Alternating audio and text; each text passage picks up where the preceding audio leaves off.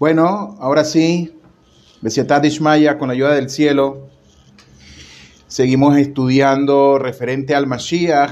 Hoy culminamos nuestro estudio y queremos dedicar este shiur por la elevación del alma de mi querido primo Gustavo Almenar. Eh, asciende consuelo a mis familiares, a la esposa, mi prima también, a sus hijas, nietos. Fue un gran amigo para, para mí, parte de mi primo, un gran amigo. Hashem, por medio del estudio de hoy, haga que su alma se eleve.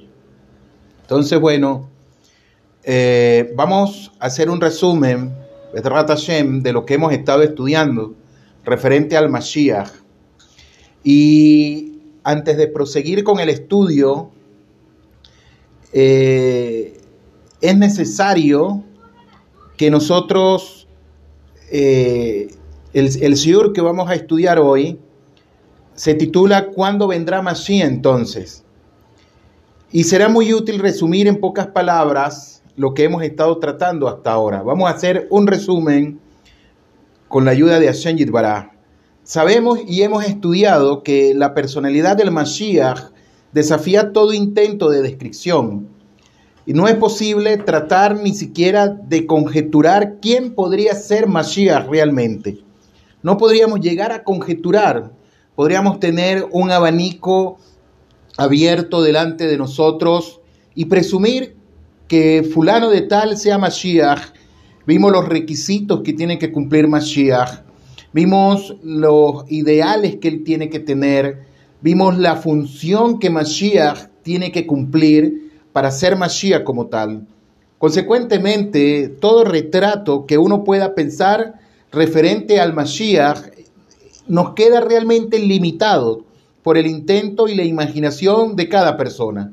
A manera de pregunta, ¿puede alguien hoy en día imaginar un líder como Moshe Rabenu o como David Hamelech con su incansable esfuerzo y total autosacrificio en pro de la nación judía, y no solamente en pro de la nación judía, sino también dentro del ámbito general de lo que hablamos referente al mundo en general, al judío en particular, a al Israel en particular, pero también al mundo general. ¿Por qué? Porque dijimos que Mashiach no solamente viene a restaurar Mashiach no solamente viene a ser Goel para Am Israel, sino también para el mundo en general e incluso para la misma naturaleza. Consecuentemente, hemos estudiado sobre estas figuras de nuestro pasado, pero la Shelah es, ¿lo entendemos realmente? Cuando hacemos esta pregunta, recordemos que estuvimos estudiando en los primeros shiurim referente a Mashiach, Estuvimos estudiando que el Mashiach es Ben Yosef, el cual es el prototipo del Sadik. Mashiach es el prototipo del Sadik. Es decir, que el Mashiach, el Mashiach que ha de venir, el Mashiach tiene que ser una persona totalmente justa. Es lo que estuvimos estudiando. Debe ser una persona totalmente justa en todos los sentidos. También dijimos que Mashiach es el prototipo de David Hamelech. ¿Y por qué decimos que es el prototipo de, de Mashiach, perdón, de Mashiach ben, ben David? Porque Mashiach tiene que cumplir también los requisitos de lo que es el liderazgo como tal. No solamente vimos eso, sino que vimos que Mashiach tiene que, tiene que cumplir también los requisitos de Moshe Rabenu en cuanto se refiere a lo que es la transmisión de la Torá, tanto de la Torá Shebealpe como de la Torá Shebikta, tanto de la Torá escrita como de la Torá oral. Y también por último vimos que Mashiach, habíamos visto cuatro referentes a Mashiach, y el último, si mal no recuerdo, que Mashiach es el prototipo de Mashiach eh, que nace del estirpe de David y hace referencia también a lo que es el reinado, de lo que es el, prototipo del líder que va a dirigir las batallas de Hashem Baraj. Y nos surgió una pregunta sumamente interesante.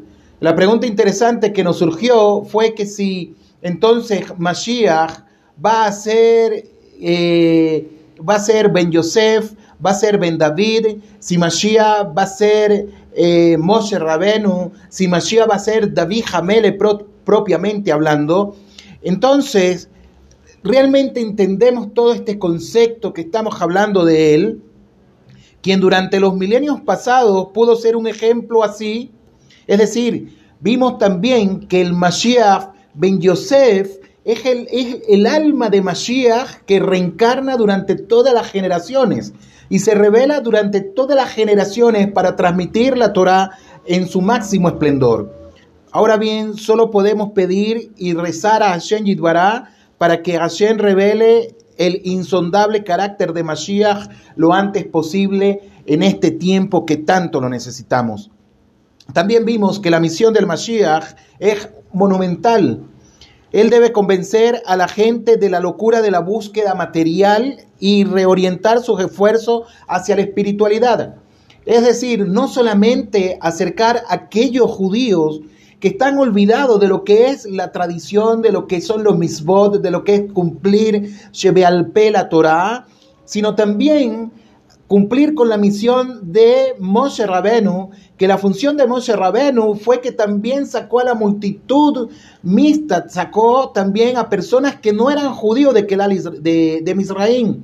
Consecuentemente, Mashiach, la potencialidad y el trabajo de él será acercar no solamente a los judíos, sino también de acercar a los no judíos, a los Hasidei Umot Haolam, a los justos de, entre las naciones, a que reconozcan al Creador del universo. Consecuentemente, todas las pulsiones materiales se encuentran enraizadas básicamente en la siguiente característica, orgullo y búsqueda de honor, compulsión a gastar, la inmoralidad, comer, divertirse, por ejemplo, alcohol, drogas, etcétera, busca de riqueza, búsqueda de sabiduría material, hablar indecoroso, el poder más importante de Mashiach eh, está constituido por la contraparte de esas pulsiones. Es decir, el mundo está sumergido en eso, en la compulsión al, gastar, en buscar el honor, etcétera, etcétera. Pero Mashiach viene a restaurar todo lo que es eso. Ahora bien, eso es un pequeño resumen de lo que hemos estado viendo referente a la clase. Y en este sentido vamos a hablar Mashiach cuándo. ¿Cuándo Mashiach, cuándo Mashiach va a venir? ¿Cuándo Mashiach se va a hacer eh, presente? ¿Cuándo vendrá Mashiach realmente? Vimos la clase anterior que Mashiach va a venir en una generación que bien sea o muy meritoria, en una generación que sea totalmente de Reshaim. Pero vimos también que Jajamín, nuestros sabios, nos enseñaron que la generación imposible es que sea totalmente de personas que sean de Reshaim, personas que sean malvadas. ¿Por qué? Porque Hashem Yitbará guarda, oculta a los 36 sadikin de cada generación. A los 36 justos en cada generación, Hashem Yitbará los guarda. Entonces, eso nos lleva a pensar a nosotros, ¿cuándo vendrá Mashiach? Está escrito en Maseje Sanedrín 97a que el mundo fue creado para durar 6.000 años, luego será un milenio sabático. Quiero que presten atención en esto, porque aquí entramos ya a una parte crucial y aprendí de mi rabino Yair Halach, a quien le dé buenos y largos años de vida, que si uno quería, perdón, que si uno quería o si uno quiere conocer desde el principio del mundo hasta el final de, nuestros días, tenemos que comprender el proceso de lo que ha sido la creación de este Olánase, de este mundo presente. ¿Y cómo es eso posible? Por medio de la creación que Hashem Yitbará hizo durante los seis días. En los seis días de la creación y al séptimo día descansó.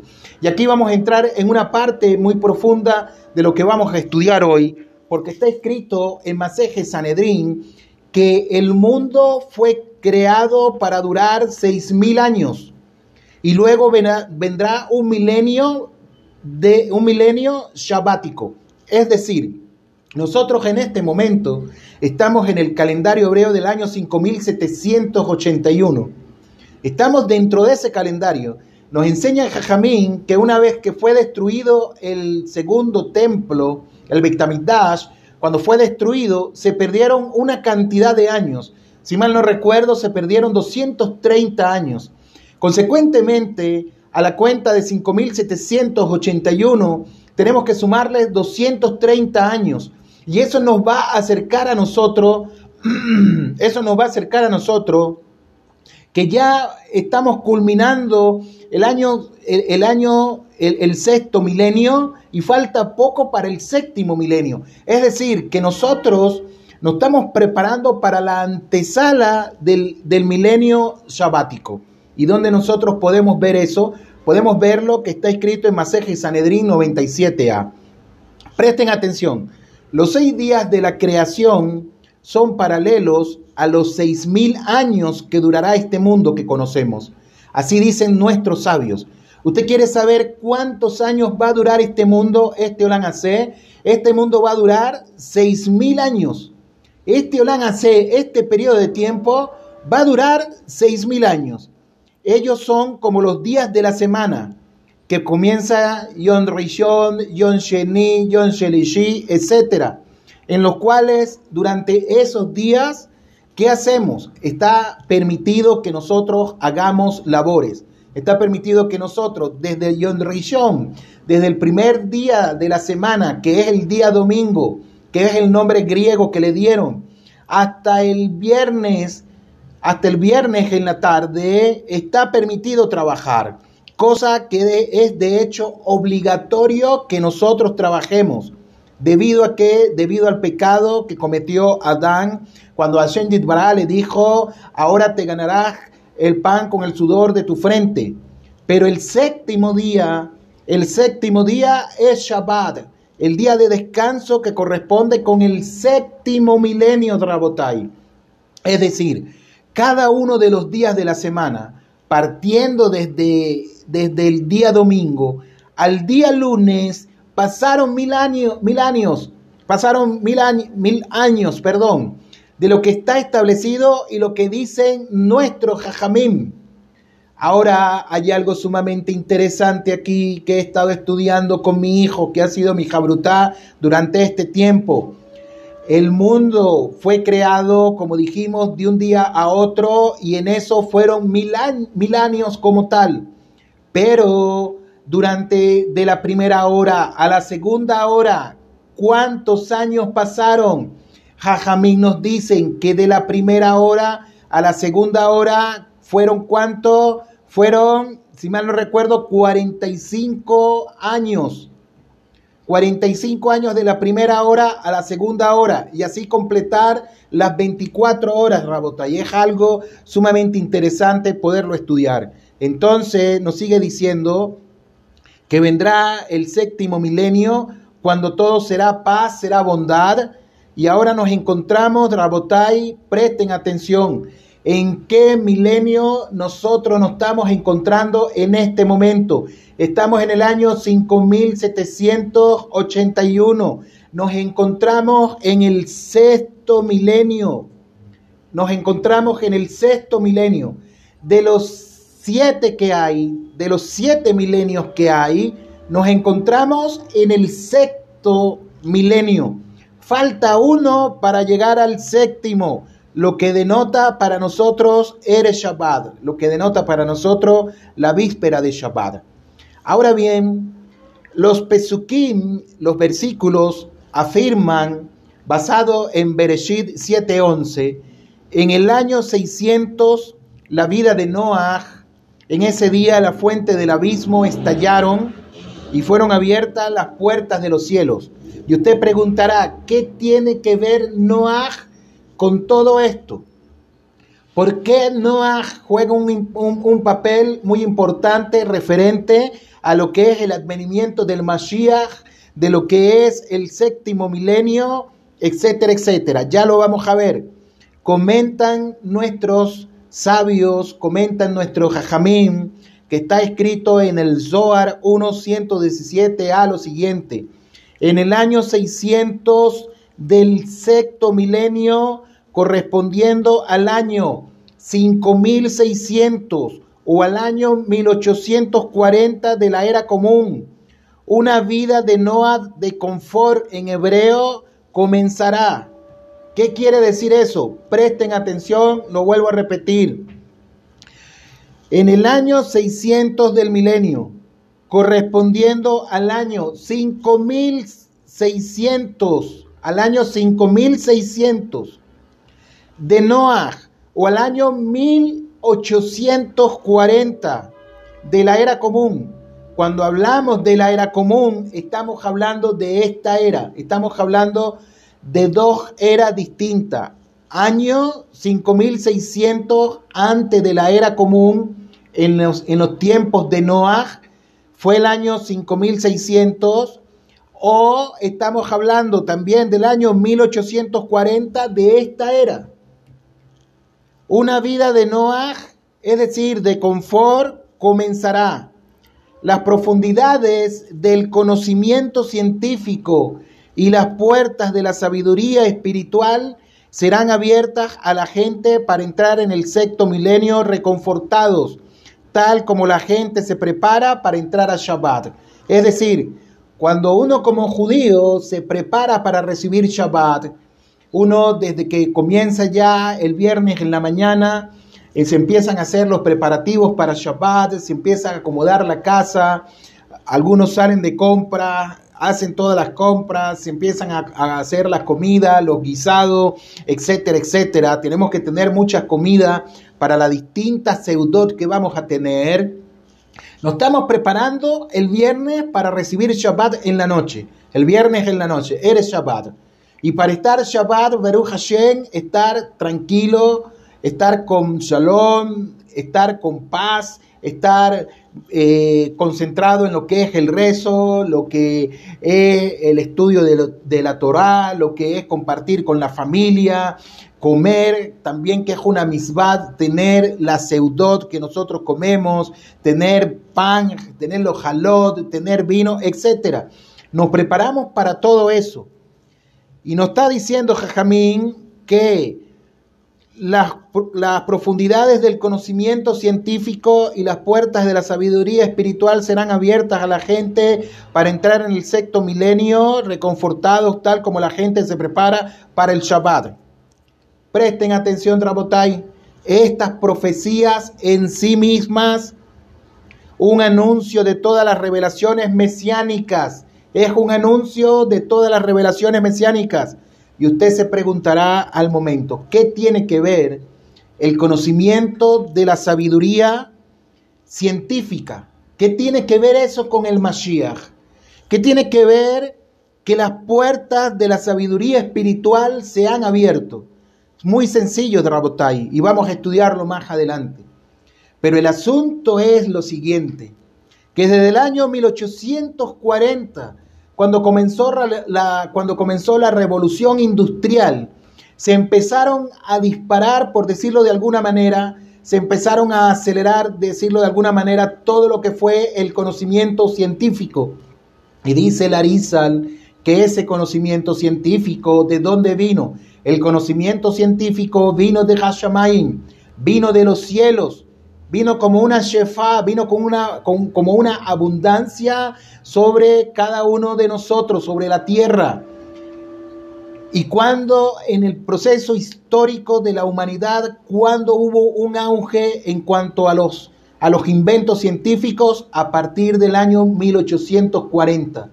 Se inventó no la electricidad, la bombilla, se inventó el teléfono, se inventó la imprenta, etcétera, etcétera. Y mientras más nos vamos acercando al año, al milenio eh, séptimo, se va incrementando más lo que es la sabiduría científica, pero a la par también se está incrementando lo que es el conocimiento de la sabiduría espiritual Rabotai. Hace 20 años atrás, hace 25, 30 años atrás, ustedes no podían estar no podían estudiar Torah como lo estudian ahora.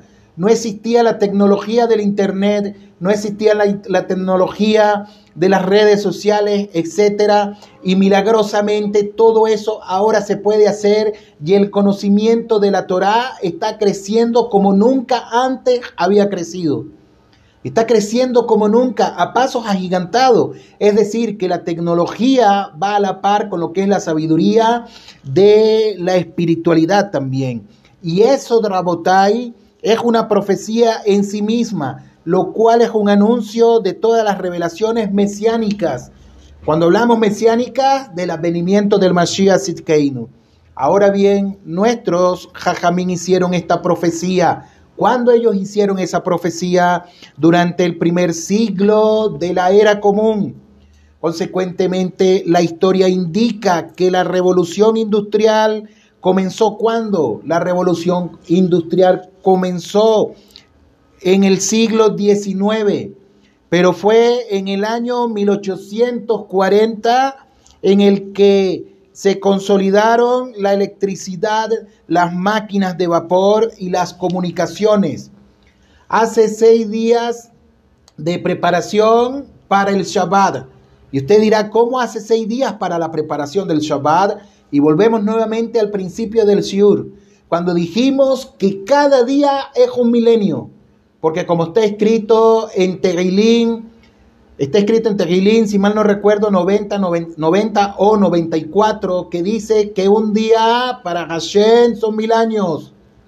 Así dice, un día para Hashem son como mil años. Es decir, que de un día al otro día pasaron mil años. Y aquí estamos hablando que hace seis días de la preparación del Shabbat hubo ese conocimiento de lo que es la ciencia como tal.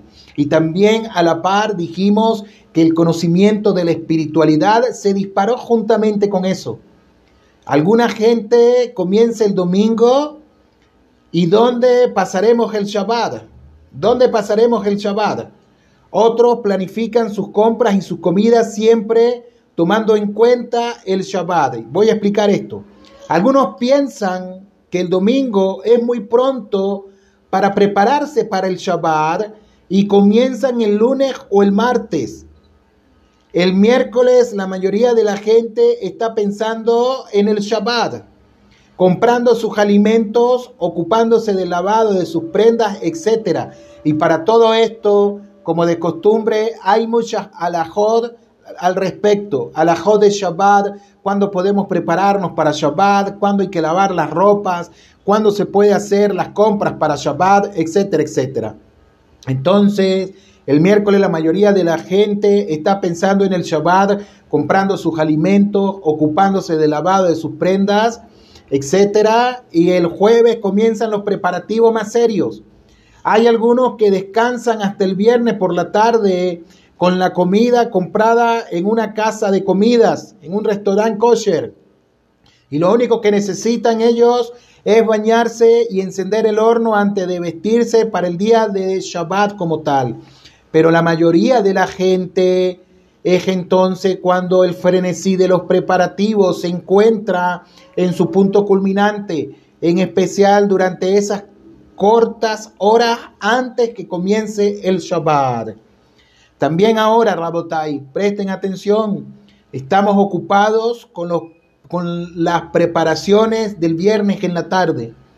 Así como nos preparamos nosotros para recibir Shabbat, cuando hablamos del milenio, que estamos en el sexto, para recibir el séptimo, nos estamos preparando también antes de la llegada del Mashiach Zidkeinu.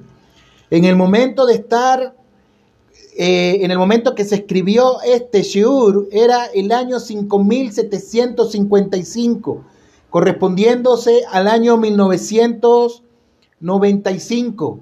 Y ahorita estamos en el año 5781. Y para ese entonces, para el año 1995, quedaban menos que unas pocas horas. Es decir, quedaban menos de 250 años Ahora quedan mucho menos, quedan 220 y tanto de años antes del comienzo del Shabbat. Sabemos, Rabotai, que el Shabbat comienza cuando el sol se pone. ¿Y qué quiere decir toda esta analogía del Shabbat con respecto al Mashiach Sidkeinu? Quiero aclarar lo siguiente. Tenemos que entender, comprender y analizar todo lo que ocurrió en el Maaseh Bereshit, todo lo que ocurrió en el comienzo de la creación. En los seis primeros días de la creación es lo que nos va a dar a nosotros la clave para poder entender en qué periodo de la historia nosotros estamos parados referente al advenimiento del Mashiach Tzidkeinu.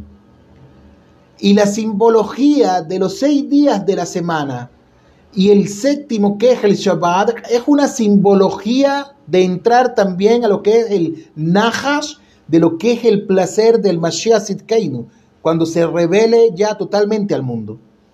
Quiere decir entonces que Mashiach no puede venir antes de ese momento, a manera de pregunta. Quiere decir entonces que Mashiach no puede venir antes de ese momento. Es decir, Mashiach vendrá antes de Shabbat o Mashiach vendrá en Shabbat. Si es así, ¿por qué rezamos siempre pidiendo por su llegada? ¿Por qué rezamos siempre diciendo que Mashiach venga ahora? Está escrito e escribió Yeshayahu 60:22, yo Hashem me apresuraré a hacer esto. ¿Hacer esto qué? Preguntan Jajamín. Hacer la Geulah, la redención en su debido momento. Consecuentemente, hace notar el Talmud que este pasuj es totalmente contradictorio. ¿Por qué es contradictorio de lo que está diciendo Yeshayahu Hanaví, el profeta Isaías, y el Talmud dice que se está contradiciendo. Si la Geulá viene en su debido momento, no lo hace con urgencia, es decir, antes del momento indicado para ello. Si llega con apresuramiento antes de la fecha original que Hashem tiene reservado para la revelación del Mashiach, es la fecha original, no lo sabemos nosotros, lo sabe Hashem Yidbará, entonces no es en su debido momento. Y explica el Talmud que si los judíos no somos dignos de Mashiach, la redención tendrá lugar en su momento establecido. Es decir, lo que vimos en la clase anterior, que Mashiach vendrá en una generación de sadiquín totalmente, o vendrá en una generación que sean de Reshaín. Pero la redención, la Geulah, tendrá lugar en su momento establecido, dado que Hashem Yitbará creó el mundo considerando al Mashiach como su Goel, como su redentor. Este debe venir en su determinado momento. Mashiach no puede venir ni antes ni después. Mashiach viene en el momento determinado que Hashem Yitbará estableció que vendría Mashiach. Y para nosotros saber eso, Rabotai, una de, de, los indicios que nos hablan de que Mashiach viene en su momento establecido es que Mashiach vendrá cuando los dos templos estén destruidos. Como vimos en clases anteriores, ¿qué sentido tiene que Mashiach venga cuando el templo está en pie entonces, no tiene ningún sentido, no encaja con las profecías dichas por nuestro Jajamín, no encaja en ningún sentido, Rabotai. Entonces, nos sigue diciendo Jajamín, dado que Hashem creó el mundo considerado, considerando a Mashiach como su Goel, este debe venir en su determinado momento. Este eh, esté listo el mundo o no esté listo. Sin embargo, si los judíos se arrepienten y lo merecen, la redención será adelantada y llegará antes de su momento prescrito, como está escrito en Maseje Sanedrín 98a. Así está escrito. Y aunque el Shabbat comienza con la puesta del sol, es costumbre encender las velas unos minutos más temprano, aproximadamente 40 minutos antes de la puesta del sol en Jerusalén y 18 minutos antes en la mayoría del mundo, inaugurando así el Shabbat antes de su momento preciso, de manera tal que hay algunos que comienzan el Shabbat media hora antes de la puesta del sol, mientras que otros comienzan más temprano aún. De manera que el tiempo para el Shabbat está estipulado Si estamos preparados más temprano, podemos comenzar más temprano el Shabbat. Si nos volvemos a Hashem y nos arrepentimos ahora, entonces, ahora es el momento de la llegada del Mashiach. El Shabbat comenzará más temprano, Rabotai. Presten atención a lo siguiente. Si la clase está siendo un poco complicada, les pido que por favor vuelvan a repasarla en el audio que le estoy dejando y la misma está siendo también transmitida, la misma está siendo transmitida por YouTube para que la vuelvan a repasar. Entonces, Rabotai, hablemos de los dolores del parto de Mashiach. Dice Yeshayahu, está escrito en el Sefer Yeshayahu, 26, 17. Yeshayahu Hanabi, el profeta Isaías, dijo lo siguiente: Como la preñada cuando se acerca el parto sufre y clama en sus dolores, así hemos sido en tu presencia, oh Hashem. ¿Qué quiere decir este pasuk? La preñez es necesaria para el desarrollo de una nueva vida. El embrión debe experimentar un periodo de crecimiento antes de estar listo para salir al mundo como un ser humano. De manera similar, la sabiduría debe también gestarse hasta llegar a ser revelada en la mente consciente de la persona. Jajamín nos dicen que cuando se alcanza la sabiduría, la persona tiene conocimiento. Lo mismo es verdad respecto a la era de Mashiach. Es una forma de vida completamente nueva, algo muy buscado pero nunca antes experimentado. La idea mesiánica debe gestarse hasta que se encuentre lista para salir y ser revelada, Rabotai. La idea mesiánica, el concepto del Mashiach Zidkeinu, tiene que gestarse dentro de nuestras mentalidades, de nuestro conocimiento, prepararnos para el advenimiento del Mashiach. Consecuentemente, al acercarse la fecha de la llegada del Mashiach, nos volvemos cada vez más impacientes. Yeshayahu compara esta ansiedad con la de la mujer preñada que entra en el noveno mes y no puede esperar para dar a luz. Y esto es verdad en especial con la mujer que haya dado a luz con anterioridad pues ella sabe exactamente qué es lo que debe esperar. Existen aquí las contradicciones, el dolor, un dolor sordo, un dolor que crece hasta hacerse casi insoportable. Lo único que puede justificar este sufrimiento es el objetivo final. Cuando una mujer está en estado, lo que ella ansía es ya ver a su bebé, tenerlo entre sus brazos, pero para eso tiene que pasar por un dolor totalmente indescriptible, un dolor muy fuerte. Pero ella sabe que el final de ese dolor va a tener una gran alegría, va a ser el nacimiento del niño. Yeshayahu Hanabi nos dice que así es la misma manera de nosotros esperar el advenimiento del Mashiach Sidkeinu.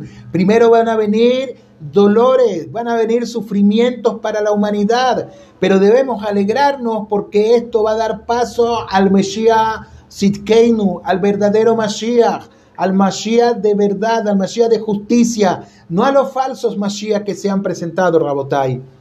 Pero así como un niño solo nace luego de los dolores de parto, de igual manera llega la redención.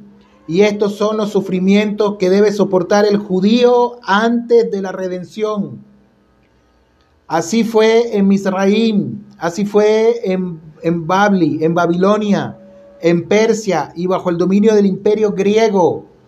Antes de cada salvación, antes de cada Geulá, nosotros los judíos experimentamos un sufrimiento insoportable, pero esperamos y cada exilio trajo su propio hijo, trajo su propia Geulá, el Éxodo, Purín y Hanukkah. Y esto explica más aún hoy en día cuando nos encontramos en el exilio bajo el dominio de Edom. Este exilio en el cual nos encontramos ahorita, todos los judíos que estamos juzlares fuera de Israel, se llama el exilio de Edom. Consecuentemente, el exilio de Edom da, da paso al nacimiento que ahora esperamos y es el de la era mesiánica, al final de todos los sufrimientos de la humanidad. Dicen Jajamín que incluso que Mashiach se va a revelar luego de una pandemia muy grande que haya acontecido sobre el mundo. Después de una pandemia muy grande, no me atrevo a decir que sea esta pandemia que está en este momento. No me atrevo a decirlo. Pero así dice en Jajamín, en el escrito en el Zohar, que Mashiach se revelará después de una pandemia muy grande que destruirá gran parte de la tierra. Algo sumamente interesante. Y nos pone a nosotros a pensar, esta pandemia sabemos que viene de parte de Hashem Yidbaraj, no viene de persona alguna. ¿Será esta pandemia la que hablan nuestros sabios, que destruirá tres cuartas partes de la tierra? Y luego entonces se revelará el Mashiach Zidkeinu. Yo no estoy diciendo que sea así. Estoy diciendo lo que dijeron nuestros jajamín. Puede ser posible, puede ser que no sea.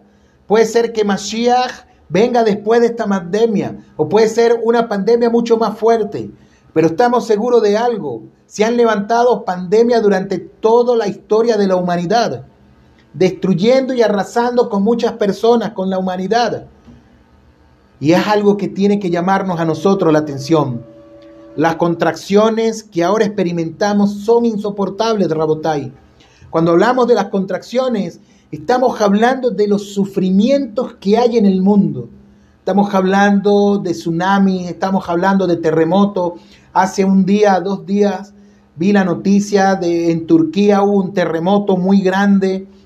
Estamos hablando de inundaciones, estamos hablando de la pandemia, estamos hablando de la hambruna, etcétera, etcétera. Como hemos visto, estas contracciones, es decir, las restricciones y los juicios, que vienen sobre la humanidad de parte de Hashem Yitbaraj son los sufrimientos que uno experimenta, Rabotai. Y estos son los decretos que nosotros los judíos hemos sufrido durante las últimas dos centurias. Y también toda la humanidad lo ha sufrido. Mientras que la revolución industrial comenzó a facilitar la vida, los decretos de los cantonistas, es decir, la conscripción forzada de los niños preadolescentes judíos dentro del ejército del zar por un periodo de 25 años, los pogroms, las guerras mundiales, el holocausto, la guerra árabe-israelí, el territorio y demás han destrozado brutalmente muchas más vidas de las que somos capaces de concebir. Y este es un periodo único en la historia del mundo. Y aquí todavía no hemos hablado nosotros de la guerra de Gou que algunos jajamín dicen que la guerra de Gou ocurrió, comenzó cuando la guerra del Golfo Pérsico. Ahí comenzó la guerra de Gou. Y esa guerra todavía sigue gestándose durante nuestro tiempo, solo que no la podemos percibir. Así dicen algunos jajamín. Sabemos de algo estamos muy seguros, que son los dolores de parto del Mashiach, son los sufrimientos que pasa toda la humanidad antes de la revelación inminente del Mashiach. Y estos son claramente los dolores del parto de Mashiach. El mundo está siendo preparado para qué? Para inaugurar el Shabbat. Para eso está siendo preparado el mundo. Para eso estamos siendo preparados por todas estas enfermedades, por todas estas pandemias que hemos pasado. Y no sabemos si vienen muchas más o esta será la última pero al acercarnos a nuestro nacimiento, las contracciones aumentan mucho más. Como una mujer cuando ya va a dar a luz, las contracciones son cada 10 minutos, cada 5 minutos, cada 3 minutos y luego da el niño, igualmente va a ser el advenimiento del Mashiach. Son mucho más fuertes y vienen todas juntas, son mucho más difíciles de soportar. Es decir, posiblemente las cosas se pongan mucho más delicadas de lo que estamos viviendo, Rabotai. Se habla que, el, que este virus, esta pandemia, para no mencionar su nombre, para no atraer, para no atraer el Ayin Hará sobre nosotros, Hasbe Shalom, Bar Lo Anen, Lo Alenu, dicen que está en un segundo repunte nuevamente. Escuché las noticias, me decía mi amada esposa Malca, Hashem le dé buenos y largos años de vida a ella, con Mesirun Efesh, mucha Mesirun Efesh tiene ella, me decía, Francia va a cerrar sus fronteras nuevamente. Los Estados Unidos se alzaron nuevamente con respecto a lo que es la pandemia. Si mal no recuerdo, creo que México también. Muchos países van a cerrar nuevamente la frontera por la pandemia que se está levantando, que viene mucho más fuerte, Rabotay. Y eso nos lleva a preguntarnos a nosotros, ¿será que estamos en los dolores de parto del Mashiach? ¿Estamos ya en la era final? Estamos en la era final. Estamos al final del sexto milenio para que venga el séptimo, el Shabbat de Rabotai. Aún así, con cada contracción, estamos más cerca de dar a luz. Cada dolor y cada sufrimiento acerca el tiempo del nacimiento del Mashiach. Llegará el tiempo cuando lo único necesario será un pujo más. Y entonces Mashiach estará aquí, como dijo David Hamelet en Teilín 90:15. Haznos felices de acuerdo a los días en los que nos has hecho sufrir, pues todos esos dolores de parto nos habrán hecho ganar un niño saludable, una era de alegría y de buena salud, una era de Da'ad y de Shalom, una era de conocimiento y de paz. Es el sufrimiento mismo lo que hace un resultado más alegre, como está escrito en Benei Zahar en Tisri 6, 1, 4. Yeshayahu dijo algo interesante. Yeshayahu Hanabi, el profeta Isaías 8.2 dijo, yo tomé testigos fieles, Uriah, Jacoen, el sacerdote, y Sejaría ben Ibarejía, y Zacarías, hijo de Ibarejía. Y pregunta el Talmud, ¿por qué Uriah y por qué Sejaría son considerados como testigos confiables acerca del mismo hecho? Sus profecías son contradictorias entre sí y ambos vivieron en épocas diferentes. Uriah vio durante, perdón, vivió durante el primer templo y habló, y habló de la destrucción del santo templo. Y Sejaría vivió durante el segundo templo y profetizó la reconstrucción de Jerusalén y la gloria de los judíos en la era mesiánica. Y Rabbi Akiva explicó esto de la siguiente manera. Las dos profecías se encuentran muy íntimamente relacionadas hasta que la profecía de Uriah respecto de la construcción no se cumplió. Yo temí que la profecía de Siah nunca llegase a consumarse. Ahora que he sido testigo del cumplimiento de la profecía de Uriah, Ahora sé que la profecía de Sejaría también se cumplirá, como está escrito en el Talmud Maseje Makot 24b. Y dice Rabbi Noxon que cada uno experimenta una personal destrucción del templo y la subsecuente Geulah, salvación. Como hemos visto, el templo corresponde al intelecto, el cual es construido o destruido por cada uno en su propio nivel, de acuerdo a sus misbod, o destruido de acuerdo a los pecados que él haya cometido, tal como clamó Daniel, cuánto tiempo más hasta que se revele Mashiach, está escrito en el Sefer Daniel 12:6.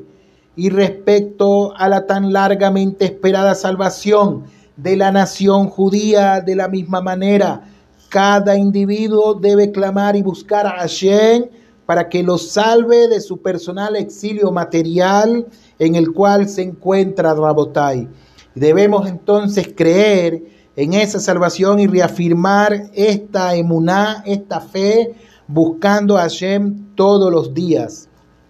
Sigue diciendo nuestro Jamín, así como la profecía de la destrucción de los objetivos espirituales es algo obvio para cada persona, de la misma manera debemos estar seguros que nuestra geulá espiritual, que nuestra salvación espiritual, nuestro propio Mashiach está listo y esperándonos Rabotai, pues ambos se encuentran interrelacionados. Y tal como yo destruí mi propio templo, yo mismo puedo reconstruirlo Debemos clamar a Hashem y buscarlo a Él. Pues mi Geulá se encuentra en Hashem Baraj. Debo esperar y ser paciente y esperar y anhelar por Hashem, entonces veré mi propio Mashiach. Entonces, cuando busque Hashem, vendré, veré a mi propio Mashiach. Vendré al Mashiach Sidkeinu, al Mashiach de justicia, al Mashiach de Med, no a los falsos Mashiach que se han presentado. Creer en la venida de Mashiach es un principio de emuná fundamental de nosotros los judíos y se requiere de todo judío que reafirme esta fe cada día. Dice nuestro Jajamín en el Talmud, está escrito Maseje Shabbat 31a, que una de las primeras preguntas que se le hace a un yehudí al enfrentarse con el tribunal celeste es si ha anhelado la venida anticipada del Mashiach. Cuando el yehudí parte de este mundo y se encuentra del tribunal celeste, una de las preguntas son, ¿tú anhelaste la venida anticipada del Mashiach? Esa es una de las preguntas que nos van a hacer. Y escribe el Arizal, que durante la Amidá, durante la Shemonah que son las 18 bendiciones, cuando uno recita la bendición de El Seman David, se debe tener en mente el deseo de la inminente Geulah del Mashiach. Y de esta manera la persona cumple con la obligación de reiterar su emunad diariamente en Mashiach como está escrito en el Prit Et Haim Shar Hamidah 19. Y esto comprende la obligación de rezar por la Geulá personal, tanto como por la Geulá general, tanto como por la salvación de todo Israel y del mundo en general también. De manera que no importa cuán difíciles sean las circunstancias, debemos ejercitar la paciencia y esperar el advenimiento y la revelación del verdadero Mashiach. Debemos esperar por nuestra Keulah, por la salvación universal, y debemos esperar por Mashiach, como está escrito en Habacuc, el profeta Habacuc 2.3. Y aunque se tarde, espéralo, pues de seguro que Mashiach vendrá pronto y en nuestros días. Tenemos que creer, Rabotai, estar conscientes de que estamos viviendo Estamos viviendo ya el cierre del séptimo periodo. Se está cerrando ya este periodo del año, milenial y vamos dentro de poco a comenzar lo que es el séptimo, lo que es el Shabbat. Y Jajamí nos enseña que así como el Yehudí se prepara para recibir Shabbat y tiene Najas Shabbat, tiene el placer del Shabbat, cuando el Yehudí se prepara para recibir al Mashiach, tiene el placer del Mashiach. Cuando el justo entre las naciones cree con certeza también en los dichos de nuestros sabios, en los dichos de nuestro Jajamín, en los dichos del Rambam, del Rambam, cuando cree también en el advenimiento del Mashiach, también tiene parte y heredad con el Mashiach Tzidkeinu. Pero una vez más les, les repito, no en los falsos Mashiach que se han presentado, ni el falso Mashiach que hoy en día la mayoría de la gente cree en él. Y están haciendo totalmente estragos, Rabotai. Y de algo podemos nosotros estar seguros, que todo lo que ha venido sobre la humanidad, todos los dolores que han venido sobre la guerra, sobre la pandemia, sobre la persecución de nosotros los judíos, etcétera, etcétera.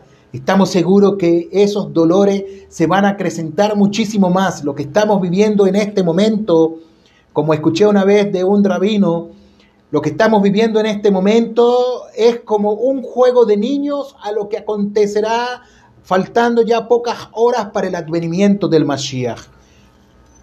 Quiero terminar con esto. Hay una parte en el libro, se llama Más allá de lo que el ojo percibe, del rabino Sansonovich, algo sumamente interesante que nos habla aquí Rabí Yohanan Barjanina enseña para poder comprender un poco más de los siete días de la creación, seis días de la creación y en el séptimo descansó Hashem Yitbaraj. Tenemos que comprender esta lectura que les voy a hacer. El Talmud Maseje Sanedrín 38b, dice lo siguiente. Ofrece una explicación detallada de todo lo que sucedió el sexto día de la creación. Dravillo Hanan Bar enseña, el día duró 12 horas.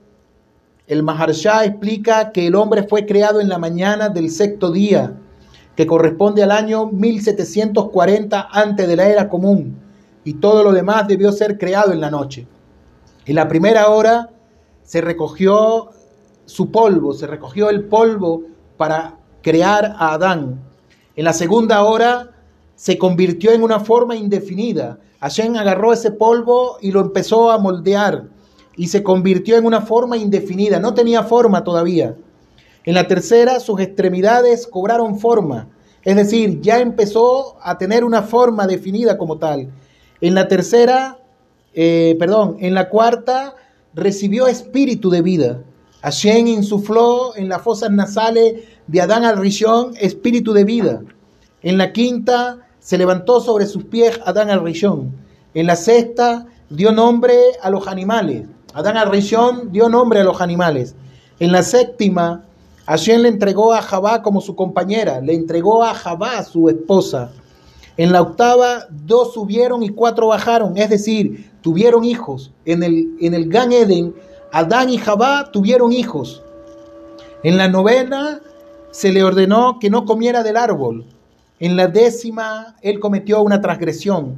En la undécima, fue juzgado. Y en la duodécima, fue sentenciado y fue expulsado. Ahora presten atención a esto. Presten mucha atención a lo que les voy a decir. A mediados del sexto milenio vivieron cuatro gigantes espirituales que revolucionaron el mundo judío.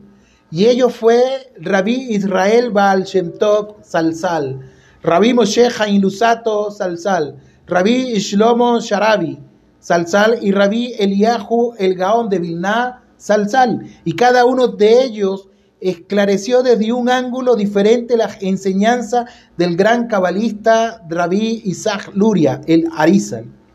Y presten atención a lo que voy a decir. Estas son las fechas de nacimiento y fallecimiento de estas cuatro grandes luminarias.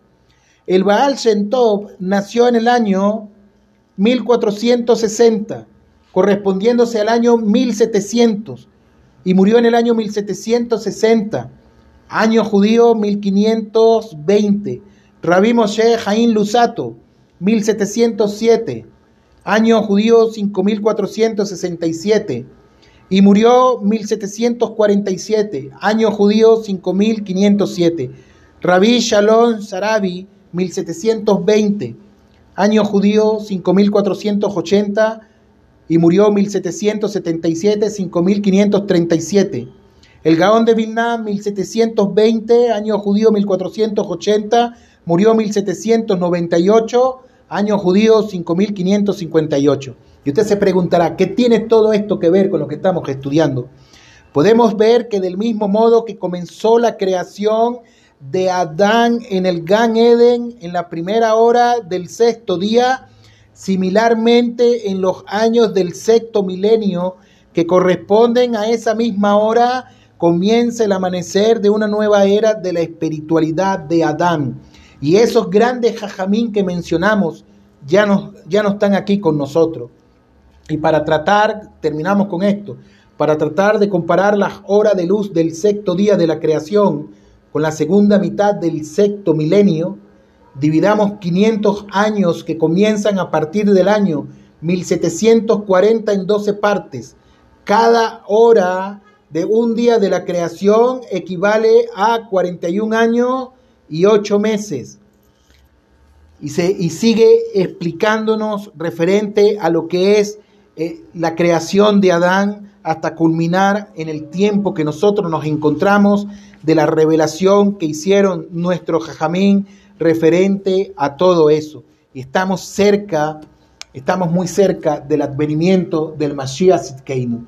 No sé si eso a usted le mueve el piso, no sé si eso a usted le llama poderosamente la atención, pero debíamos de ponernos a pensar y hacer teshuvah, regresar al creador del universo, bien sea como judíos cumpliendo 613 leyes que Hashem nos dejó, o como los Hasidei Umot Haolam, guardando Sheba guardando las siete leyes universales. Un fuerte abrazo, queridos Rabotai. No sé si tienen alguna pregunta que hacer referente al Sur del día de hoy.